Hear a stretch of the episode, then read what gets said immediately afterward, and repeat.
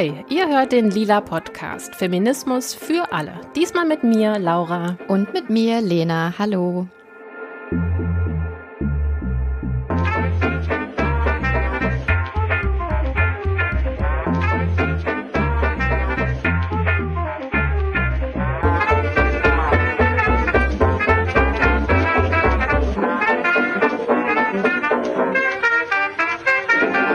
Ja, den meisten von euch dürfte das Datum 8. März etwas sagen. An diesem Tag ist der Internationale Frauentag. Wir und viele andere sprechen ja da viel, viel lieber vom feministischen Kampftag, denn wenn ihr uns schon länger hört, wisst ihr es natürlich, Feminismus als Bewegung konzentriert sich ja schon längst nicht mehr nur, und jetzt mache ich dicke, dicke Anführungszeichen, auf das Geschlecht. Trotzdem vergeht kein 8. März, an dem nicht irgendwo ein Mann ins Internet schreibt, ja, und was ist mit den Männern? Wo bleibt der internationale Männertag? Ja, also der war am 19. November und ich weiß nicht, wie es euch geht, aber ich habe jetzt nicht so schrecklich viel mitbekommen, eher nur so von den einschlägigen Accounts, die auch das ganze Jahr über sich zu diesen Themen beschäftigen. Aber äh, dieser große Aufschrei zu, was an Männlichkeit problematisch ist oder inwiefern auch Männer in dieser Welt leiden, das habe ich irgendwie nicht wahrgenommen. Deswegen holen wir das heute nach.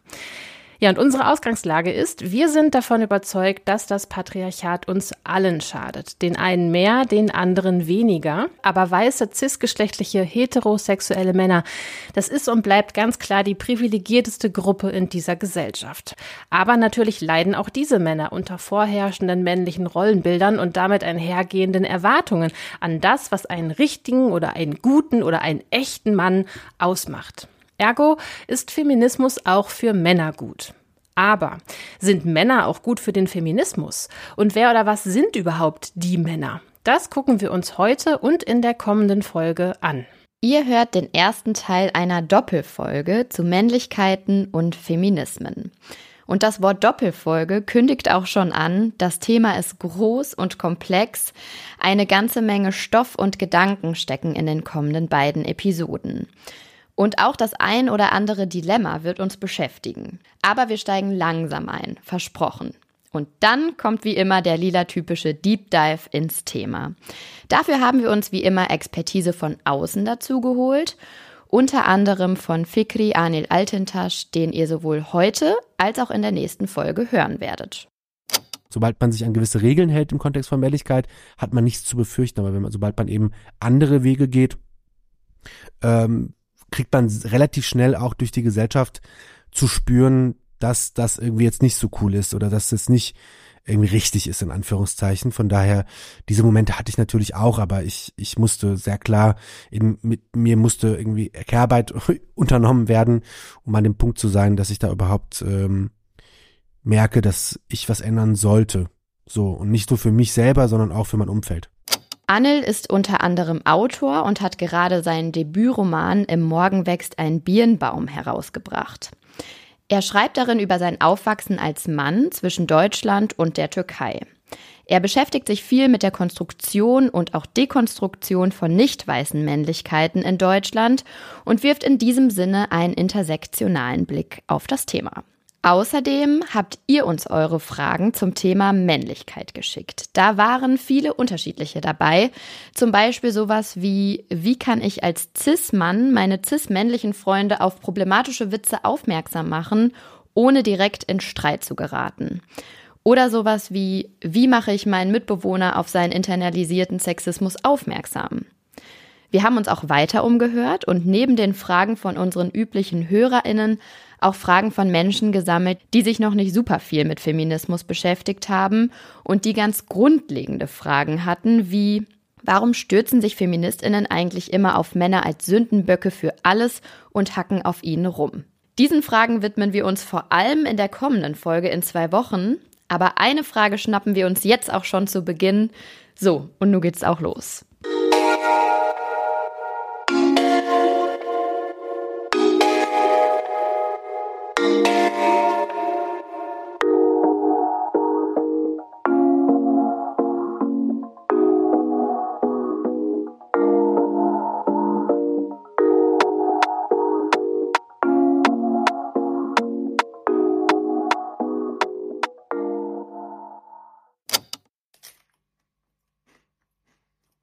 Wir müssen immer zweite Meinung einholen. Immer zweite Meinung einholen, ne?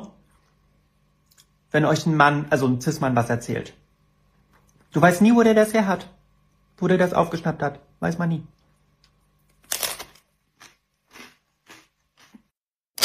Wir haben hier gerade die großartige Gesell gehört, die auf TikTok und Instagram Comedy macht. Ganz viele von euch kennen sie sicherlich schon und die, die sie noch nicht kennen, holen es am besten mal ganz schnell nach und schauen mal vorbei.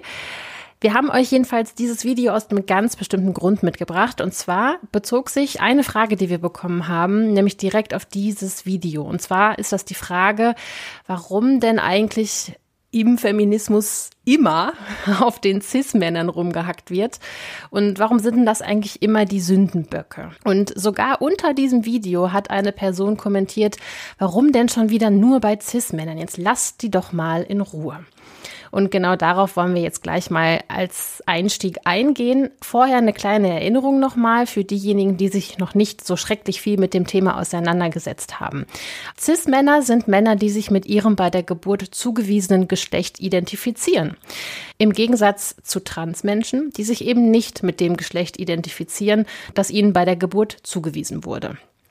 Es gibt auch verschiedene Abkürzungen, wie zum Beispiel AMAB, worüber ihr vielleicht mal gestolpert seid. Das steht in diesem Fall dann für Assigned Male at Birth, meint also genau dasselbe.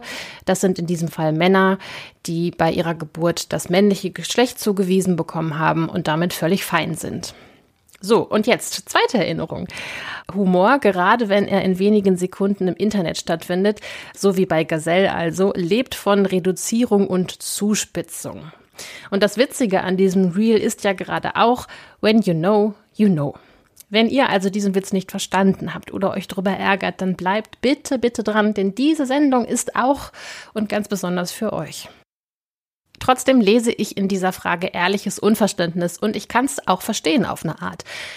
Ich spreche wahrscheinlich für uns alle, wenn ich sage, wir alle haben Cis-Männer in unserem Leben, die wir lieben oder zumindest schätzen. Und da ist es natürlich erstmal schwer, den Gedanken zuzulassen, dass an diesen Männern etwas problematisch sein könnte. Nicht wenige sind ja auch total genervt von dem Ausdruck alte weiße Männer, der im feministischen Kontext natürlich häufig fällt.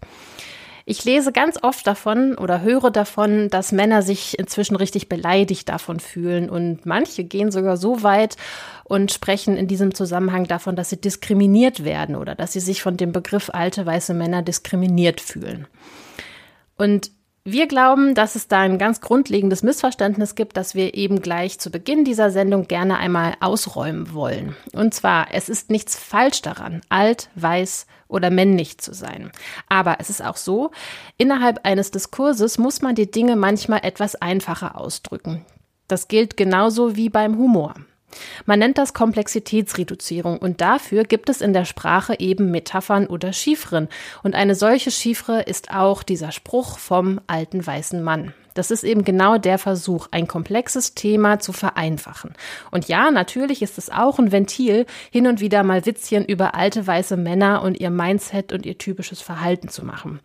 Vielleicht hilft es, wenn ihr euch diesen Ausdruck einfach wie so eine Art Werkzeug vorstellt und genau wie beim Humor auch einfach nicht jedes Wort auf die Goldwaage legt.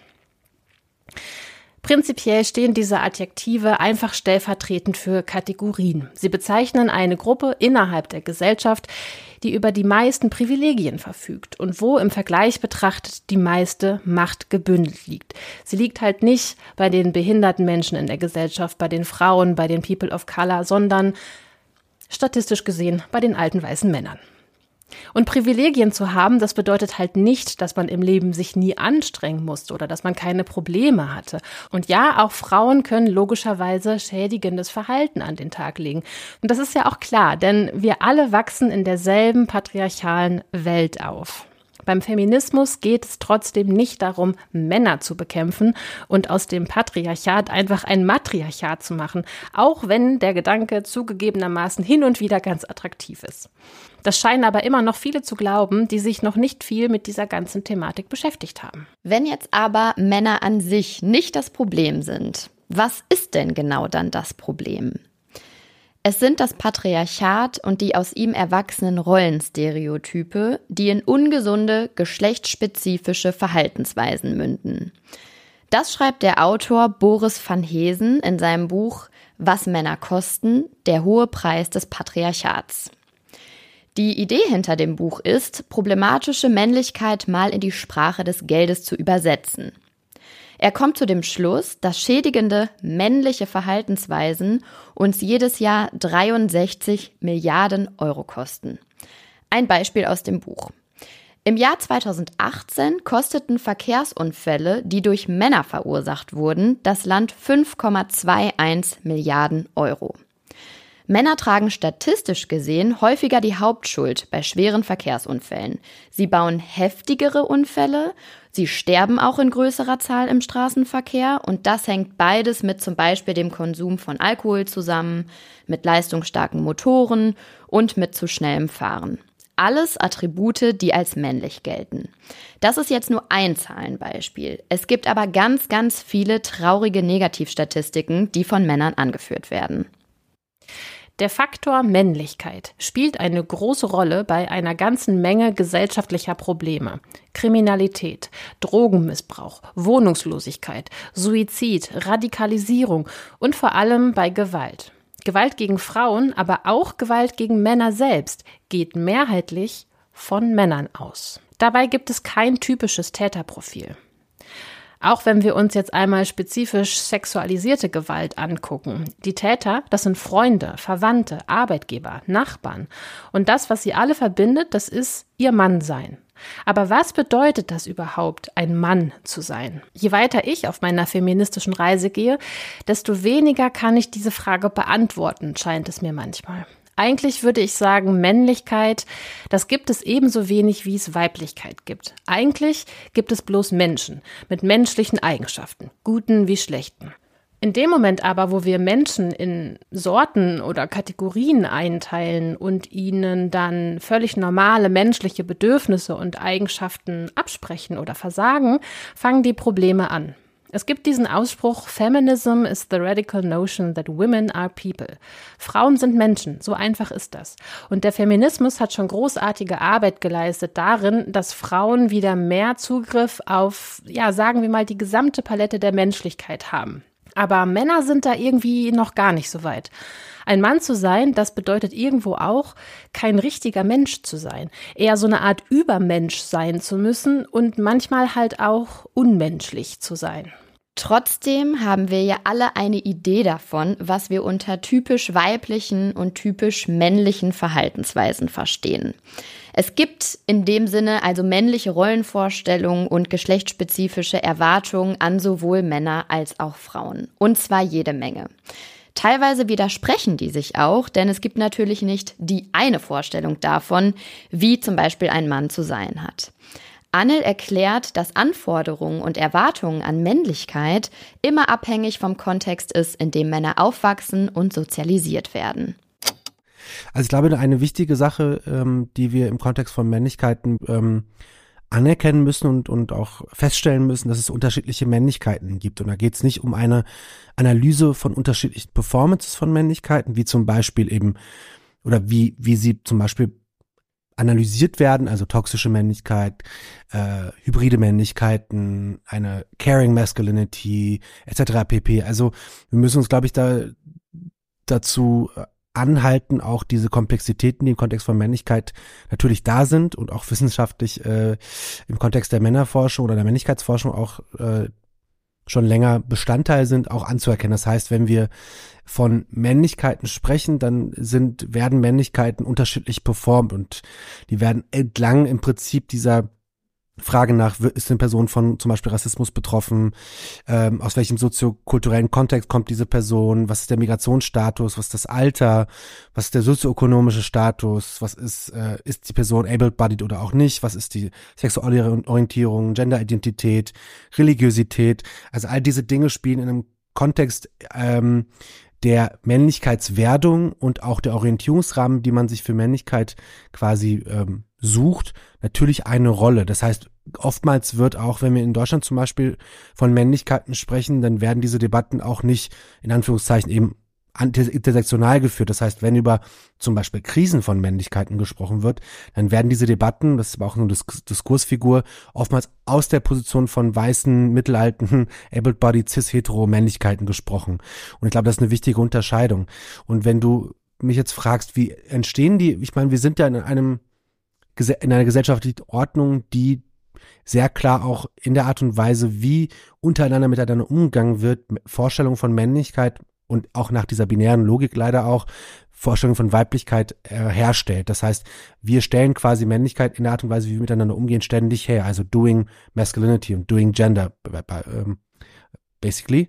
Und ähm, wenn wir so ein bisschen darüber sprechen, es mal so ein bisschen runterzubrechen, dann hat natürlich die Art und Weise, wie unser politisches System aufgebaut ist, eine, einen Einfluss darauf, wie Männlichkeitsrahmen vorgestellt werden, auch manifestiert werden und reproduziert werden, die Art und Weise, wie unsere kulturellen Vorstellungen entstehen, wie zum Beispiel auch in der Werbung wir Vorstellungen davon mitbekommen. Rosa hellblau-Falle zum Beispiel, Gender Marketing, äh, aber auch in, in, in dem ganz spezifischen individuellen sozialen äh, Kontext, aber als auch eben nur das Rechtssystem, das Wirtschaftssystem, das, das, der, der, die Kulturszene etc. Es sind so viele unterschiedliche Bereiche, die ineinander, eingreifen, die im Prinzip eine Frage in den Vordergrund stellen, nämlich was bedeutet es als Mann, eine Orientierung zu haben und wie sollen sich in Anführungszeichen eben Männer dann danach richten und wie sollen sie ihre Männ wie wonach sollen sie ihre Männlichkeit ausrichten und das Wichtige glaube ich auch an der Stelle ist auch festzuhalten Männer und Männlichkeit sind nicht unbedingt aneinander verwoben. Männlichkeit ist erstmal eine, eine Konstruktion, die als Orientierung gilt an Verhaltensweisen wie in der Regel zum, Beispiel Cis-Männer sich zu verhalten haben, so. Aber Männlichkeit kann erstmal grundsätzlich von jeder Person performt werden. Das sind zwei unterschiedliche Dinge. Das heißt, Männer kommen nicht mit einer Männlichkeit auf die Welt, sondern sie stellen diese Männlichkeit für sich her. Männlichkeit wird also unterschiedlich performt. Dennoch gibt es Aspekte, über die wir einen gemeinsamen Nenner in puncto Männlichkeit finden können. Ein ganz zentrales Element von Männlichkeit ist zum Beispiel das Verbergen von Verletzlichkeit. Klingt irgendwie abstrakt, ist eigentlich aber ganz einfach. Im Patriarchat aufwachsende Jungs und Männer kriegen von klein auf beigebracht, stark zu sein, sich zusammenzureißen, mutig zu sein etc. Sie lernen im Prinzip Stück für Stück Gefühle und Emotionen zu unterdrücken, keine Ängste zu haben zum Beispiel auch. Am Ende des Tages haben wir dann, oh Wunder, ausgewachsene Männer, die weder einen Zugang zu ihren Gefühlen haben, noch vernünftig über ihre Gefühle und Bedürfnisse sprechen können. Im Kern beruht die ganz klassische Männlichkeit auf der ganz klaren Abgrenzung zur Weiblichkeit. Weiblichkeit eben im Sinne von fürsorglich sein, sich verletzlich und emotional zeigen. Obwohl das ja genau, wie ich vorhin meinte, einfach menschliche Eigenschaften sind. Männern aber wird ein emotionaler Panzer antrainiert, in den im besten Fall nichts rein und auch nichts rausgeht. Jede Form von sich verletzlich zeigen gilt als weiblich und schwach. Das endet oft in einer Form von toxischer, also giftiger Männlichkeit. In We Should All Be Feminists von Chimamanda Ngozi Adichie heißt es, toxische Männlichkeit ist die gewaltvolle Verformung von Männern und Jungs. Und das ist für alle scheiße. In erster Linie für Frauen. Im Kleinen, weil sie die Konsequenzen in zwischenmenschlichen Beziehungen ertragen müssen, wenn sie zum Beispiel in einer heterosexuellen Beziehung sind und Gespräche über Gefühle und Bedürfnisse zu einer schrecklichen, anstrengenden Odyssee werden. Aber auch im Großen, wenn Männlichkeit und insbesondere toxische Männlichkeit in Gewalt und dominantem Verhalten enden, die sich dann gegen Frauen richten, meistens ja gegen Partnerinnen oder Ex-Partnerinnen. Es gibt Versuche, die Gewalt und insbesondere sexualisierte Gewalt als Verunsicherung und Instabilität von Männlichkeit zu erklären. Jack Irwin macht das zum Beispiel im Buch Boys Don't Cry. Männer werden dabei sowohl als Täter verstanden als auch als Opfer männlicher Rollenvorstellungen. Denn auch Männer wachsen im Patriarchat auf und lernen oder internalisieren gewaltvolles und unterdrückendes Verhalten. Zum Beispiel, indem sie früh lernen, immer den ersten Schritt machen zu müssen oder proaktiv und forsch zu sein, um bei Frauen zu landen. Das erzeugt Druck und führt zur Normalisierung von übergriffigem Verhalten. Wir wollen damit natürlich jetzt auf keinen Fall übergriffiges Verhalten entschuldigen. Dennoch kann es vielleicht erklären, wieso Männer oft nicht mal ein Gespür dafür haben, dass sie gerade Grenzen überschreiten. Kim Poster, Autor vom Essay Männlichkeit verraten, schreibt dazu Folgendes. Die meisten Männer lehnen sexuelle Gewalt ab und empfinden sich selbst weder als sexistisch noch als misogyn. Die meisten Männer fallen aus allen Wolken und verstehen weder sich noch die Welt, wenn sie mit ihrer Täterschaft konfrontiert werden. Und bei den meisten Männern ist es keine bewusste Lüge, wenn sie sagen, dass ihre Gewalt gar nicht so gemeint gewesen sei oder sie sich nichts dabei gedacht hätten. Genau das ist ja das Problem. Mit Gewalt meinen wir hier auch übergriffiges Verhalten in Form von zum Beispiel Mansplaining oder Spreading, dem Einnehmen von Raum, dem Überschreiten von Grenzen ohne Rücksicht auf Verletzungen. Einfach weil Männer so daran gewöhnt sind, Macht zu haben, sich durchzusetzen und ihre eigenen Bedürfnisse an erste Stelle zu setzen. Das ist deswegen problematisch, weil es patriarchale Zustände aufrechterhält und damit am Ende des Tages allen Männern in die Karten spielt. Männer haben was von diesem gewaltvollen patriarchalen System, in dem wir leben. Auch die, die selbst keine konkrete Gewalt ausüben. Sie haben einen persönlichen Vorteil davon, dass männliche Dominanz allgegenwärtig existiert und jeden Tag stattfindet. Sie sind die Privilegierten dieser Welt, ganz automatisch. Und deswegen ist Männlichkeit problematisch. Und gleichzeitig ist Männlichkeit, damit einhergehender Performance-Druck, am Ende schon auch scheiße für Männer selbst. Sich nicht richtig spüren zu können, nicht zu wissen, was man braucht und ständig die eigene Männlichkeit unter Beweis stellen zu müssen, ist wahrscheinlich wirklich wahnsinnig anstrengend. Dass übersteigerte Vorstellungen von Männlichkeit auch Männern schaden, zeigt ein Blick in die queere Szene. Schwul wird zum Beispiel auch heute noch als Schimpfwort benutzt. Schwule Cis-Männer werden diskriminiert, abgewertet, gelten als weibisch und nicht als richtige Männer. Und sogar innerhalb der schwulen Szene selbst finden wir diese Hierarchien. Zum Beispiel in Gestalt von Femphobie. Und auch Frauen sind nicht von dieser internalisierten Abwertung von Weiblichkeit gefeit, nur weil sie Frauen sind. In dem Versuch, im Patriarchat zu bestehen, ahmen sie patriarchales, misogynes Verhalten nach. Sie reagieren also auf Unterdrückung ihrerseits mit Unterdrückung. Das wird auch gerne mal mit dem Etikett Feminismus versehen, ist aber eigentlich ein sehr weißer neoliberaler Feminismus. Auch marginalisierte Gruppen solidarisieren sich teilweise mit dem Patriarchat und sorgen so für die Aufrechterhaltung bestehender Machtstrukturen. In den USA sehen wir das aktuell bei der Bewegung Gays Against Groomers, bei der schwule Männer gegen Transpersonen hetzen. Am Ende verlieren wirklich alle im Patriarchat, sogar die, die eigentlich zu den Profiteuren des Systems gehören.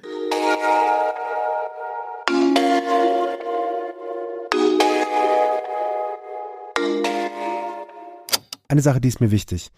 Auch, auch als, als Ergebnis von vielen Gesprächen mit, mit Cis-Männern, dass viele gerade teilweise sehr reflexartig auch darüber, darauf reagieren, wenn es überhaupt um Männlichkeiten geht, weil sie damit immer auch einen bestimmten Vorwurf verbinden. Ich glaube, auf der theoretischen und auch einer politischen Ebene und analytischen Ebene kann ich das natürlich sehr gut verstehen. Und ich habe damit kein Problem, weil ich weiß, äh, es geht auch darum, gewisse Dinge erstmal auf, aufmerksam zu machen, eben nicht, wozu das, zu welcher Gewalt das führen kann. Aber diese Gewalt spielt natürlich auch auch eine Rolle in der Art und Weise, wie, mit welchen Vorstellungen wir von Männlichkeit eben auch aufwachsen. Also es zum Beispiel äh, Christian Dittloff bezeichnet es als patriarchale Zurichtung. Also dass wir, dass Männer, also dass Jungs zu Männern, das sagt Terence Real im, im, im, also ein Therapeut im Buch von Bell Hooks, dass Männer, also Jungs zu Männern durch Verletzungen werden. Und wir müssen uns diese Verletzungen auch mal anschauen. Da geht es natürlich darum, wenn wir diesen Begriff der toxischen Männlichkeit zum Beispiel jetzt erstmal als Beispiel nehmen. Was heißt das denn zum Beispiel? Also wir reden davon von einem ständigen Denken in Wettbewerb und Konkurrenz und Machtstreben. Wir reden da von Bodyshaming, wir reden da von Unterdrückung von Gefühlen, wir reden da einem ständigen gefühlten Anspruch auf Sex oder an einem Ich muss Sex haben zum Beispiel. Wir reden von einer Homo-, Inter- und Transfeindlichkeit.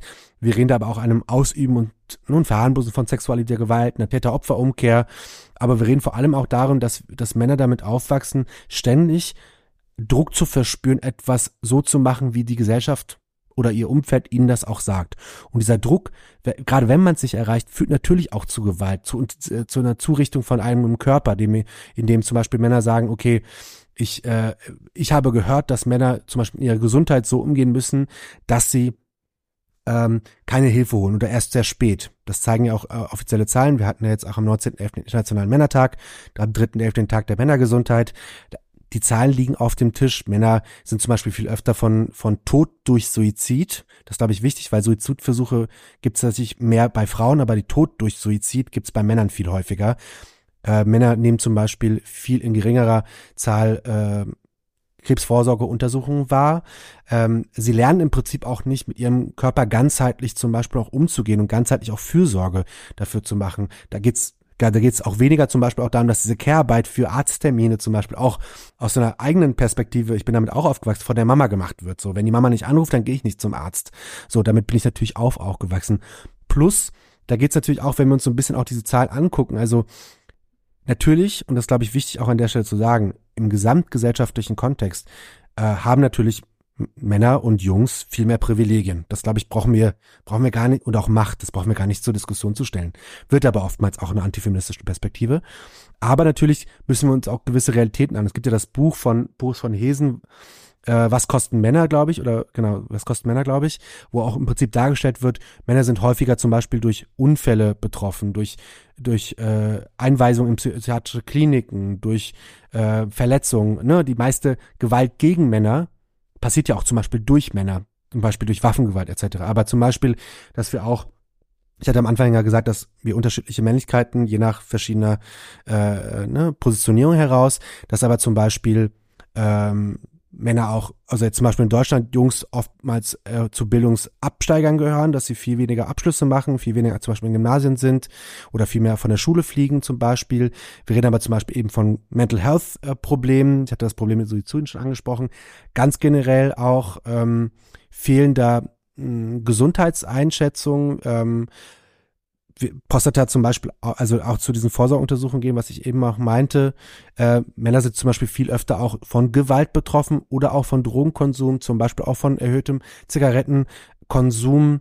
Ähm, und dann gibt's natürlich Unterschied. Also ist, die Zahlen zeigen nicht, dass Männer jetzt viel mehr durch das Patriarchal leiden. Im Gegenteil, aber die, es gibt natürlich gewisse Realitäten, wo Männer auch, und das glaube ich das Wichtige, durch eine defizitäre, eine nicht konstruktive Art der Männlichkeitsperformance eben sich selber Schaden zufügen, indem sie eben Männlichkeit über oder das, diese Richtigkeit von Männlichkeit über zum Beispiel einem, einer fürsorglichen Betrachtung ihres eigenen Körpers und Umgang mit ihrem eigenen Körper äh, stellen. Das heißt, das ist auf der einen Seite. Es gibt jetzt, und das ist mir, glaube ich, auch nochmal wichtig, ähm, diese Zahlen, die Nachteile, ja, ich will es nicht Nachteile nennen, ich will ich will einfach ich will es einfach nur also eine Realität nennen, wird oftmals eben aus antifeministischer Perspektive, aus männerrechtlicher Perspektive, die auch eben antifeministisch sind, immer gesagt, ja, wir haben ja schon im Prinzip Gleichberechtigung, guckt mal, da werden Männer so und so benachteiligt und ich glaube, vom Nachteil sollte man nicht sprechen. Es gibt Aspekte, in denen zum Beispiel auch psychische Probleme äh, nicht in ausreichender und ganzheitlicher Form bei Männern zum Beispiel diagnostiziert werden. Das ist auch eine Realität. Aber dadurch dann so eine, so eine Benachteiligung zu machen, das ist, glaube ich, das Problem, weil oftmals, und das, das ähm, wird ja zum Beispiel auch, und das, diesen Diskurs gibt es schon seit ein paar einigen Jahren oder auch immer schon gewesen, aber der ist jetzt wieder hochgekommen, äh, von dieser Krise der Männlichkeit. Es gäbe eine Krise der Männlichkeit und was machen im Prinzip Krisen? Krisen fordern einen Zustand zurück, nämlich der Zustand einer Männlichkeit, die für alle irgendwie vermeintlich okay war, was immer noch nie war. Das heißt, auch diese, diese Aspekte dieser patriarchalen Zurichtung werden dann antifeministisch geframed und instrumentalisiert zu sagen, äh, wir müssen wieder zurück an eine Gesellschaftsordnung, die für Männer in ihrer Männlichkeit richtig und wichtig war. Was das bedeutet, ist allen klar. Aber ähm, deshalb, ich meine, was, also Männer verstehen, und das ist auch das Wichtige, dass wenn über Männlichkeit gesprochen wird oder ihnen das Angebot gemacht wird, zu sagen, du kannst dich, ne, Bell Hooks sagt ja auch, wir brauchen eine feministische äh, Männlichkeit zum Beispiel dann müssen, gibt es da immer noch einen sehr großen Reflex. Es gibt aber auch einen ganz gesamtgesellschaftlichen Backlash, der auch viele Männer davon abhält, weil sie die Diskurse wahrnehmen, zu sagen, da will mir jemand was wegnehmen. Aber im Gegenteil, da geht es ja darum, auch eine Freiheit zu finden, Anforderungen zu reduzieren, Rele eine Relevanz zu reduzieren. Und das ist, glaube ich, das Problem. Und in diesem Zwischenraum befinden wir uns zwischen, es wird sehr viel über Männlichkeit gesprochen, die ganze Zeit wird über Männlichkeit gesprochen, aber Manchmal nicht auch in der konstruktiven Weise, sondern in einer fordernden Weise, was total wichtig ist, aber es braucht, und ich glaube, das ist Wichtige, eben auch pädagogische Arbeit, die im Prinzip in diese Räume geht und sagt, es geht nicht darum, euch was wegzunehmen. Das Aufbrechen von Geschlechterrollen kann auch für Männer bedeuten, viele neue Möglichkeitsräume für die Gestaltung ihres Lebens zu finden. Anders gesagt, im Feminismus können Männer Antworten auch auf ihre Probleme, Ängste und Sorgen finden. Und gleichzeitig würden sich ein Haufen gesellschaftlicher Probleme lösen. Jens van Tricht schreibt in seinem Buch Warum Feminismus gut für Männer ist, Männer und Feminismus treffen aufeinander, wo die Probleme, die Männer verursachen und die Probleme, die Männer haben, einander berühren. Und trotzdem finden so viele Männer, dass Feminismus mit ihrem Leben nichts zu tun hat. Wieso ist das so? Anil erzählt, was bei ihm dazu geführt hat, dass er sich mit seiner Männlichkeit auseinandergesetzt hat. Es muss von irgendwo auch einen Impuls gegeben haben, zu merken, dass man irgendwas falsch macht und dass man das, was man als Selbstverständlichkeit für sich gelernt hat, irgendwann auch mal anders machen will. Das heißt, für mich gab es ähm, also einerseits natürlich auch Momente, wo ich von FreundInnen konkret darauf angesprochen wurde, aber natürlich meine Freundin zum Beispiel hat extrem viel in mich investiert. Ähm, es gab aber natürlich auch in meiner Jugend, Schrägstrich Kindheit auch Situationen, in denen ich gemerkt habe, dass ich manchmal irgendwie nicht so ganz Bock drauf hatte, all das zu tun, was die Jungs tun, obwohl ich extrem viel davon immer noch auch total reproduziere, also dass ich so sehr gern Fußball spiele, dass ich äh, sehr gerne gerangelt hab, whatsoever, und äh, dass ich so Bier geil finde und Fleisch geil finde und sowas. Und das sind ja so Stereotype Dinge, die aber trotzdem auch eine Orientierung sind, wenn wir im Kontext von Männlichkeit sprechen.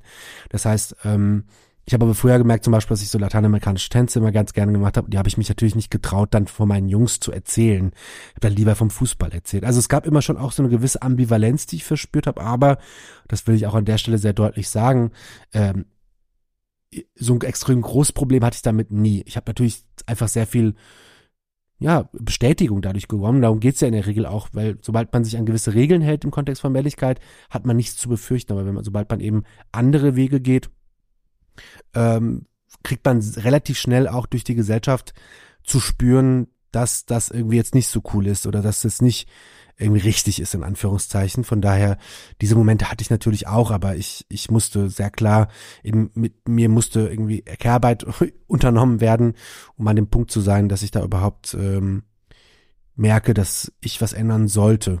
So, und nicht nur für mich selber, sondern auch für mein Umfeld. Christoph May vom Institut für kritische Männlichkeit sagt dazu, dass Männer so krasse Leerstellen mit Blick auf Geschlechterungerechtigkeit haben, dass sie aus allen Wolken fallen, wenn man ihnen sagt, dass Frauen im Schnitt immer noch weniger Geld verdienen, in Führungspositionen unterrepräsentiert sind, jeden dritten Tag eine Frau durch Femizid stirbt. Männer sehen das nicht, weil sie es so gewöhnt sind, dass die Welt für sie gemacht und gebaut ist, dass sie die eigenen Privilegien nicht hinterfragen, sie für selbstverständlich halten und denken, die Welt wäre eben für alle so. Anil betont in diesem Zusammenhang aber auch, dass es einfach mehr direkte Anknüpfungspunkte für Männer geben muss es gibt immer die Vorstellung, dass wir alle Männer in irgendeiner Form erreichen werden können. Das ist utopisch. Es gibt nach der Leipziger Tourismusstudie ein Drittel der Männer, die haben antifeministisches, ein geschlossen antifeministisches und sexistisches Weltbild. Die werden wir nicht mehr erreichen. Aber es gibt eine Mitte. Es gibt eine gewisse bewegliche Mitte, die wir erreichen können, die auch eine Lust auf Veränderung haben. Die müssen aber auch angesprochen werden. Ich glaube, ich versuche da, ich versuche da auch immer meinen Weg zu finden. Von daher, ich glaube, es ist ganz grundsätzlich wichtig und das ist, äh, sage ich auch als C4 Deutschlandbotschafter von UN Women Deutschland. Ähm, ich glaube, Männer müssen Teil und das äh, würde ich da auch zustimmen, wenn ich das richtig gesagt habe. Männer müssen sich auch nicht nur als Teil des Problems verstehen. Ich glaube, dieses Verständnis von als Teil des Problems ist wichtig, aber Männer müssen vor allem verstehen, dass sie auch Teil der Lösung sein müssen. Die Personen, die Macht Macht haben und Privilegien haben, können diese Strukturen auch dann eben auch besser verändern. Da geht es auch nicht nur darum, das glaube ich das Wichtige, nicht nur auf individueller Ebene darauf zu gucken. Das heißt, wir müssen als Männer natürlich auch politisch agieren. Wir müssen auch politische Forderungen stellen. Wir müssen vor allem politische Kämpfe unterstützen. Also ich kann ja so mal ein paar Beispiele geben, wo ich mir, wo ich sagen würde, da, da könnte man ansetzen, um diesem Problem in seiner, äh, genau, in mein, meiner persönlichen Ganzheitlichkeit ähm, ähm, äh, vielleicht auch zu entgegenzutreten. Ich habe einen Kollegen Gerd Hafner, der auch IFOSCHI Deutschlandbotschafter ist, der ist äh, ausgebildeter Psychologe. Ähm, es gibt viel zu wenige Strukturen, die mit Tätern arbeiten, also Täterarbeitsstrukturen. Da braucht es auch eine, eine föderale, eine Verankerung von föderaler Finanzierung. Also es gibt, glaube ich, so keine zehn TherapeutInnen, äh, die für ganz Berlin zum Beispiel zuständig sind, die mit Tätern arbeiten, auf der Grundlage psychologischer Ausbildung. Und wie wollen wir im Prinzip Männer dafür sensibilisieren, dass sie Fehler machen, wenn keiner mit ihnen auch arbeitet? Also ich glaube, das ist erstmal auf seiner Problemebene. Es braucht natürlich auch weiterhin Ausbau geschlechterreflektierter Männer, Jungen und Jungen und Väterarbeit. Ich rede ganz bestimmt auch von psychologisch fundierter profeministischer Männerberatung. Ich rede nicht vom Coaching, also da gibt's ja auch eine ganze Welt des Coachings. Ich rede auch nicht von so Live-Coachings-Sachen. Und ich rede auch nicht von irgendwelchen One-on-One-Sessions whatsoever. Es geht da wirklich um äh, Strukturen, die schon länger auf der Grundlage eben feministischer Verständnisse arbeiten. Es braucht natürlich auch viel mehr Präventionsstrukturen. Ich drehe da zum Beispiel auch so ein bisschen den Blick auf die Bundeszentrale für gesundheitliche Aufklärung. Also wie kann man auch durch Werbung, aber durch spezifisches Ansprechen Männer zum Beispiel auch davon abhalten, eben in bestimmte Selbstverständlichkeiten zu geraten. Wir müssen, glaube ich, auch, und das glaube ich auch wichtig, soziale Medien eben auch als Ort antifeministischer Radikalisierung begreifen. Und das ist insofern äh, wichtig, weil Deutschland hat die Istanbul-Konvention beispielsweise, dieses Abkommen zur, ähm, zum Schutz von Frauen äh, vor Gewalt, unterzeichnet, aber es gibt im Prinzip immer noch keine nationale Umsetzungsstrategie. Es gibt immer noch keine nationalen Anstrengungen, dieses Thema, gerade im Rechtssystem beispielsweise. Das Buch von Asha Hedayati, die stille Gewalt, macht das, oder von Christina Klemm zum Beispiel auch, gegen Frauenhass, glaube ich, macht das ja sehr deutlich. Ähm, ich glaube, wir müssen viel mehr auch darin arbeiten, zum Beispiel auch so geschlechterreflektierter Berufsorientierung weiter zu stärken. Es gibt ja diesen Boys and Girls Day, aber auch da kann man noch viel, viel mehr machen. Also wir müssen auch irgendwie rein in diese Werbebranche. Spanien als Vorbild nehmen, vielleicht auch Großbritannien, die sexistische Werbeanzeigen verbietet, aber auch Gendermarketing zum Beispiel auch verbieten möchte. Da fangen diese Dinge an. Es gibt ein Beispiel Paw Patrol beispielsweise für Kinder, das, wo voll viele Familien drauf abfahren, auch Kinder voll abfahren, aber auch da werden problematische Geschlechterrollen ähm, reproduziert aus einer so antifemizidalen Haltung heraus müssen wir natürlich auch in die Polizei und Justiz in die Ämter gehen, weil da auch ein Hort von äh, Männlichkeit ist, der extrem viele antifeministische, rassistische äh, Blicke und Haltung reproduziert. Ähm, ich könnte jetzt noch extrem viel sagen, aber für mich würde es wirklich darum gehen, wir brauchen mehr ganzheitliche, flächendeckende pädagogische Angebote, die auch ähm, bedarfsgerecht Männer ansprechen. Ich glaube, das ist immer so ein bisschen äh, so eine Sache, mit der man sich nicht so wohl fühlt, zu sagen, wir müssen Männer auch in ihrer Sprache ab, äh, äh, ansprechen. Und ich glaube, das Spannende ist ja, dass diese Männercoaches, die ja so Sessions für überteuert anbieten und dann mit Männern irgendwie in den Wald gehen, zum Beispiel, als jetzt sehr überspitzt formuliert, die finden eine Sprache, die Männer anspricht, weil, und das glaube ich wichtig, Männer sind gerade an einem Punkt, wo sie Verunsicherung verspüren, wo sie viele Fragen haben. Und sie kriegen diese Antworten eben sehr einfach bei Andrew Tate, sehr einfach bei Jordan Peterson, sehr einfach bei Kuchen TV, sehr einfach bei all diesen Leuten, Peter Fram, bla bla, all diese Leute, die im, im, im Online ähm, sagen, okay, ganz ehrlich, du hast gar kein Problem mit deiner Männlichkeit. Männlichkeit ist geil, sei ein Mann, sei männlich und äh, äh, wehre dich gegen diese Verweichlichung etc. Und das ist eine extrem große Lücke in den sozialen Medien, extrem groß, auch un also ne, Stichwort, also Veronika Kara kennt sich damit sehr gut aus, äh, Shoutout und äh, Empfehlung. Ähm, es ist so ein bisschen das Problem und ich glaube, für mich aus meiner ganz persönlichen Betrachtung will ich natürlich auch, dass wir zum Beispiel auch überlegen, 40 Prozent der unter 18-Jährigen in Deutschland haben Migrationsgeschichte. Wir müssen diese Debatten um Männlichkeit intersektionaler führen. Wir müssen sie auch viel mehr im Kontext von Migration und Rassismus führen, vor allem, weil wenn wir so weiterhin so über Männlichkeiten sprechen, dann werden wir vielleicht, wenn überhaupt, weiße Männlichkeiten ansprechen. Aber ein Großteil derer, die auch in der Zukunft ähm, ein Großteil der Männlichkeiten ausmachen, die haben spezielle Bedürfnisse. Ich meine keine Defizite, ich meine Bedürfnisse. Und das ist, jeder Mann hat unterschiedliche Bedürfnisse. Und es gibt Unterscheidungen natürlich, aber trotzdem. Und ich, ich glaube, wir müssen viel mehr ähm, aus diesem also diese Reflexion, wenn wir in diesen Prozess kommen, diese Reflexion, müssen wir das aber weiterhin auch als politische Praxis verstehen. Das heißt, wie können wir zum Beispiel Frauen unterstützen? Wie können wir wo spenden? Wie können wir, und da geht es nicht darum, jetzt äh, bei einem, äh, in einem Flinterblock auf einer irgendwelcher 8, 8. März-Demo vorne stehen zu wollen. Im Gegenteil, sondern einfach mal im Hintergrund zu stehen und zu fragen, wie kann ich erstmal Wissen, ähm, Wissen für mich bekommen und auch diese Forderungen nicht an zum Beispiel PartnerInnen stellen, dieses Wissen zur Verfügung zu stellen. Da gibt's, es gibt im Internet, all, Internet alles. Und es gibt viele äh, Tipps, viele Buchtipps, die man lesen kann. So, da kann ich gerne später auch noch eine kleine Liste äh, euch geben, aber so. Also ich kann's, ich, das ist mal so eine Frage. Ich, man kann so viel machen, aber wenn man, wenn man das Problem wirklich im Kern angehen will, klar, Kapitalismus abschaffen mit Patriarchalstrukturen, das ist alles dahin gesagt, aber wir müssen, wir müssen an politische Strukturen gehen. Ähm, und dann äh, verstehen wir erst, wie komplex Männlichkeit gelebt, manifestiert, reproduziert, aber auch hochgehalten wird.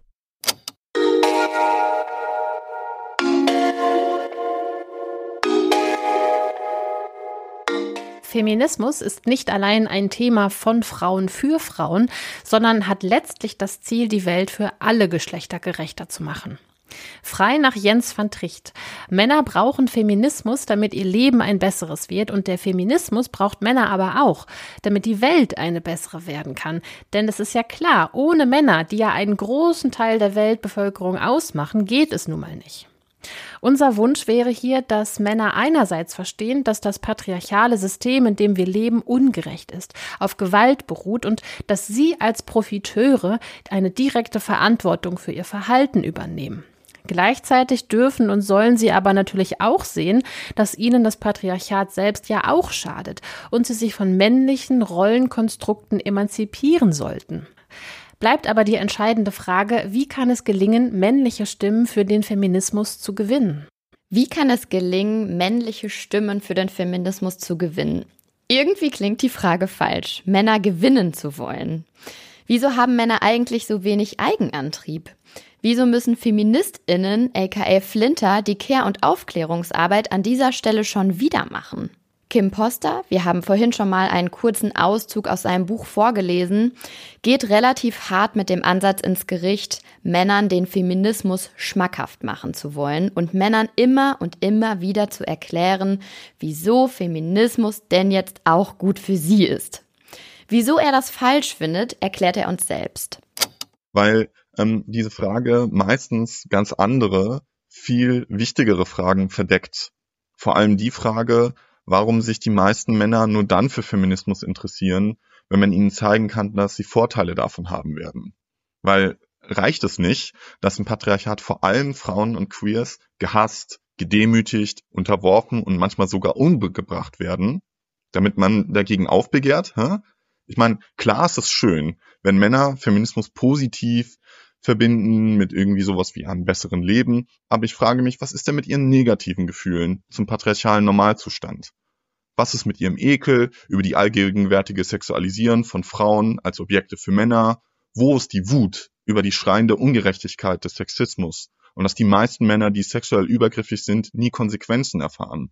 Wo ist die Verzweiflung darüber, dass in Deutschland im Schnitt jeden Tag ein Mann versucht, die Frau umzubringen, mit der er eine Beziehung führt bzw. geführt hat.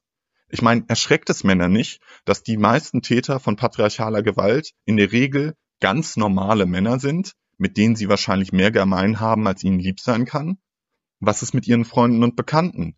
Haben sie wirklich ein gutes Gefühl und Vertrauen darin, dass die kein Problem mit Sexismus und Übergriffigkeit haben? Ich glaube, wenn die meisten Männer sich solche Fragen stellen, dann wird es ihnen so gehen wie mir äh, locker die ersten 20 Jahre meines Lebens. Äh, sie spüren dazu vor allem nichts, beziehungsweise, wenn überhaupt, nur ein diffuses Unbehagen und eine vage Verunsicherung. Genau deshalb ist es aber umso wichtiger, genau an diesen negativen Gefühlen auch anzusetzen. Denn wenn man denen nachgeht, denke ich, werden die meisten Männer feststellen, auch sie sind tief verstrickt in patriarchale Herrschaft und sogar identifiziert mit ihr. Auch sie haben Angst davor, ihre herrschaftliche Ignoranz und quasi natürliche Dominanz im Patriarchat zu verlieren. Auch sie haben Angst vor weiblicher bzw. feministischer Macht und Autonomie. Und von diesen Ängsten kann man einfach ausgehen und äh, Männer müssen diese Ängste ernst nehmen und angehen. Und es kann nicht Aufgabe des Feminismus sein, Männern diese Ängste zu nehmen, denn bei diesen Ängsten ist es sogar Aufgabe des Feminismus, dass diese Ängste wahr werden. Was uns in den letzten Wochen total viel beschäftigt hat, ist die Frage, welche Aufgabe und welche Verantwortung der Feminismus eigentlich in diesem Zusammenhang hat. Sind wir als Feministinnen bereit, Männern die Grundlagen des Feminismus zu erläutern, sie auf problematische Verhaltensweisen aufmerksam zu machen, gebetsmühlenartig immer und immer zu wiederholen, was die Probleme am Patriarchat sind und nun, um es auf die Spitze zu treiben, ihn auch noch haarklein zu erläutern, dass doch auch sie was davon haben könnten, um ja am Ende vielleicht doch auf Widerstand zu stoßen? Ist das die Mühe wirklich wert? Puh, ehrlich gesagt, äh, bewegen wir uns hier aus meiner Sicht in einem Dilemma zwischen, naja, Aufklärungsarbeit leisten wollen auf der einen Seite und gleichzeitig aber auch genervt davon sein. Tröstend war aber zumindest von Anil zu hören, wie dankbar er für die Arbeit war, die viele Frauen in diesem Sinne in ihn als Mann investiert haben und dass auch er am Anfang Frauen brauchte, die ihm die Dinge erklärt haben. Shoutout an der Stelle an seine Freundin, die, wie er uns im Gespräch erzählt hat, ganz viel Aufklärungsarbeit geleistet hat.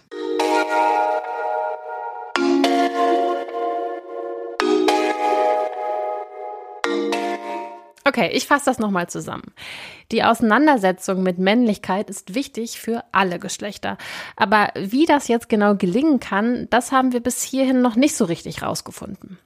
Ein Versuch ist, Männlichkeit kritisch zu hinterfragen. Ihr habt ja bestimmt auch schon mal den Begriff der kritischen Männlichkeit gehört. Gerade in linken Bewegungen gibt es viele Männer, die sich mit ihrer männlichen Sozialisation beschäftigen, ihre Männlichkeit hinterfragen und sich von klassischen Männlichkeitsbildern abgrenzen. Das klingt doch eigentlich erstmal ganz gut. Theoretisch ja, praktisch aber leider oft nein. Poster hat herausgearbeitet, dass die Umsetzung von kritischer Männlichkeit häufig sehr oberflächlich ist. Er beobachtet, gerade in linken, vermeintlich feministischen Kreisen, dass sich Männer zwar irgendwie mit feministischen Themen beschäftigen, aber nur solange sie ihnen selbst nützen. Sie ziehen sich zum Beispiel Vorteile heraus wie bessere Kommunikationsfähigkeit, besseren Zugang zu Gefühlen, mehr Freiheiten mit Blick auf die eigene Lebensgestaltung. Und das ist ja irgendwie auch cool und darf ja auch total ein erster Schritt sein, nur sollte man da nicht stehen bleiben. Dass Männer aber oft nicht wirklich an den Kern des Patriarchats ran wollen, merkt man zum Beispiel häufig beim Umgang mit sexualisierter Gewalt. Hier entdecken sie plötzlich die Tugend der vornehmen Zurückhaltung und Beschwichtigung und sind sich sicher, dass übergriffiges Verhalten nichts mit ihnen oder ihren Homies zu tun haben kann. Und so oder so, Wut sei ja grundsätzlich unproduktiv und bitte deswegen jetzt nicht hysterisch werden, liebe Feministinnen. Was dabei rauskommt, sind Männer, die sich Feminismus auf die Fahnen schreiben, sich in Wahrheit aber nicht wirklich oder zumindest nicht bis zum Ende damit auseinandergesetzt haben.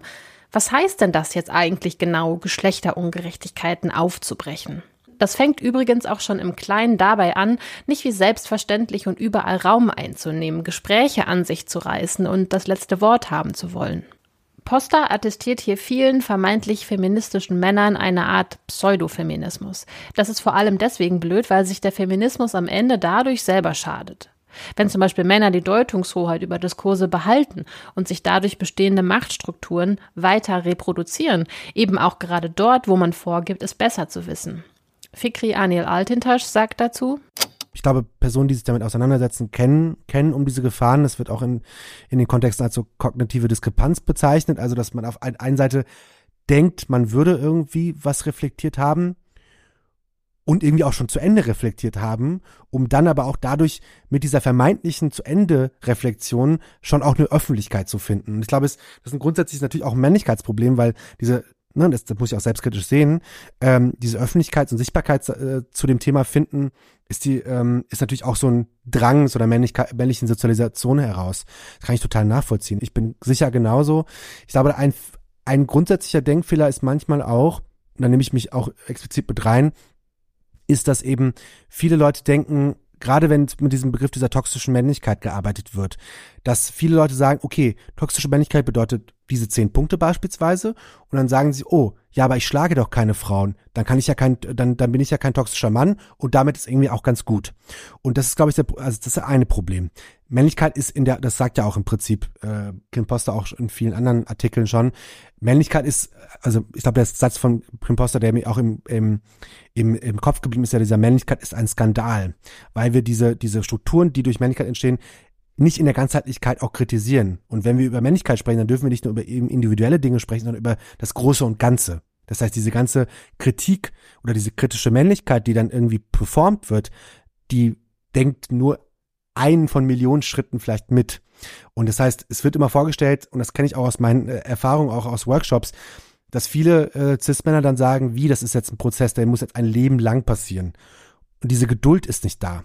Das heißt, und was dieser, was das auch bedeutet, nämlich, dass diese, ein lebenslang diesen Prozess anzugehen, heißt auch, dass man lebens, lebenslang erstmal sich innerlich verlernen muss und aber auch in diesem innerlich Verlernen auch checken muss, dass man nicht sofort auch in rausgehen und dann auch zum Beispiel, und das, ne, das, da nehme ich mich explizit auch mit rein, nicht anderen Leuten erklären muss, wie Feminismus oder Männlichkeit funktioniert. Weil all dieses Wissen um Männlichkeit ist ein Ergebnis feministischer Kämpfe und feministischen Wissens und eben nicht von Cis-Männern zum Beispiel. Gerade in linken Kontexten, ähm, da wird ja auch manchmal mit so einer kleinen moralischen Überlegenheit dann auch immer argumentiert zu sagen, ich bin links und weil ich links bin, kann ich eigentlich kein Antifeminist sein oder kein, in Anführungszeichen, Macker sein. Äh, mir ist das natürlich sehr bewusst äh, und ich habe da auch, genau, bin da viel auch im Austausch. Ähm, gleichzeitig ähm, also ein, um ein popkulturelles Beispiel aufzugreifen, es gab ja, ich habe den Namen vergessen, von diesem einen Typen, der bei so einer Podcast-Show sagte, ähm, ich habe meine Fingernägel lackiert, das habe ich bei Lars Eidinger gesehen und dann meinte er, das ist ja mein feministisches Zeugnis im Prinzip so ein bisschen. Ich glaube, zwar jetzt nicht der Wortlaut, aber es ging so ein bisschen darum. Und dass halt jemand sich da hinstellt und denkt, weil er Fingernägel lackiert, Feminismus verstanden und Männlichkeit reflektiert hätte, ist ein ganz großes Problem. Das heißt, ich glaube, und das ist ja auch ein Ergebnis davon, dass oftmals diese, was muss bei Männlichkeit passieren, damit es auch als reflektierte Männlichkeit gilt, in Anführungszeichen, oftmals aus so Mediendiskursen herausgezogen wird. Aber die eigentliche pädagogische Arbeit ist da schon viel, viel weiter. Die geschlechterreflektierte Jungarbeit ist da schon viel, viel weiter. So, das heißt, da gibt es eine sehr gute Diskrepanz zwischen einer pädagogischen Realität, die diese Prozesshaftigkeit auch in den Vordergrund stellt, versus einer, ich konsumiere auf Instagram irgendwas und denke mir, ah, ich muss doch keine Frauen schlagen, dann bin ich ja ein gut, guter Mann, dann habe ich die gute Männlichkeit, fertig aus.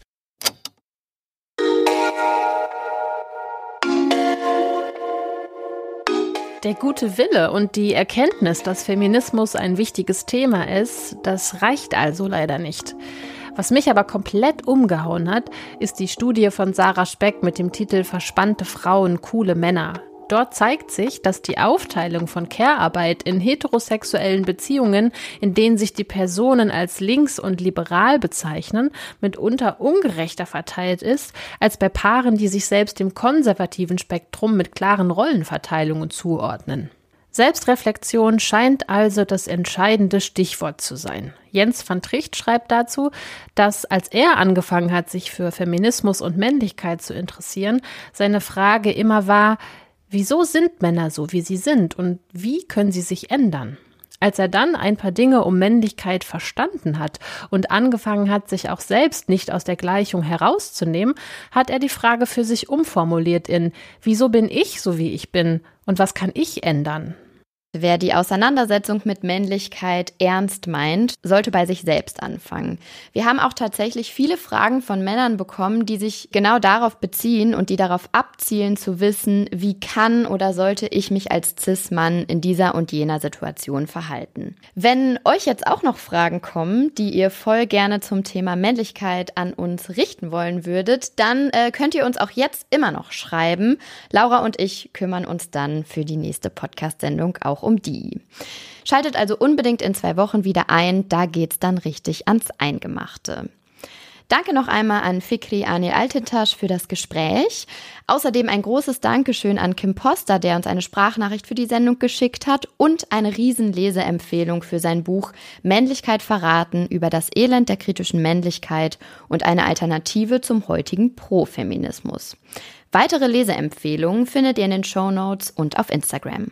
Wenn euch diese heutige Podcast-Episode äh, gefallen hat, dann empfehlt uns doch gerne weiter und schickt bitte diese Folge auch insbesondere an Menschen, die sich vielleicht bislang noch nicht so viel mit Feminismus beschäftigt haben.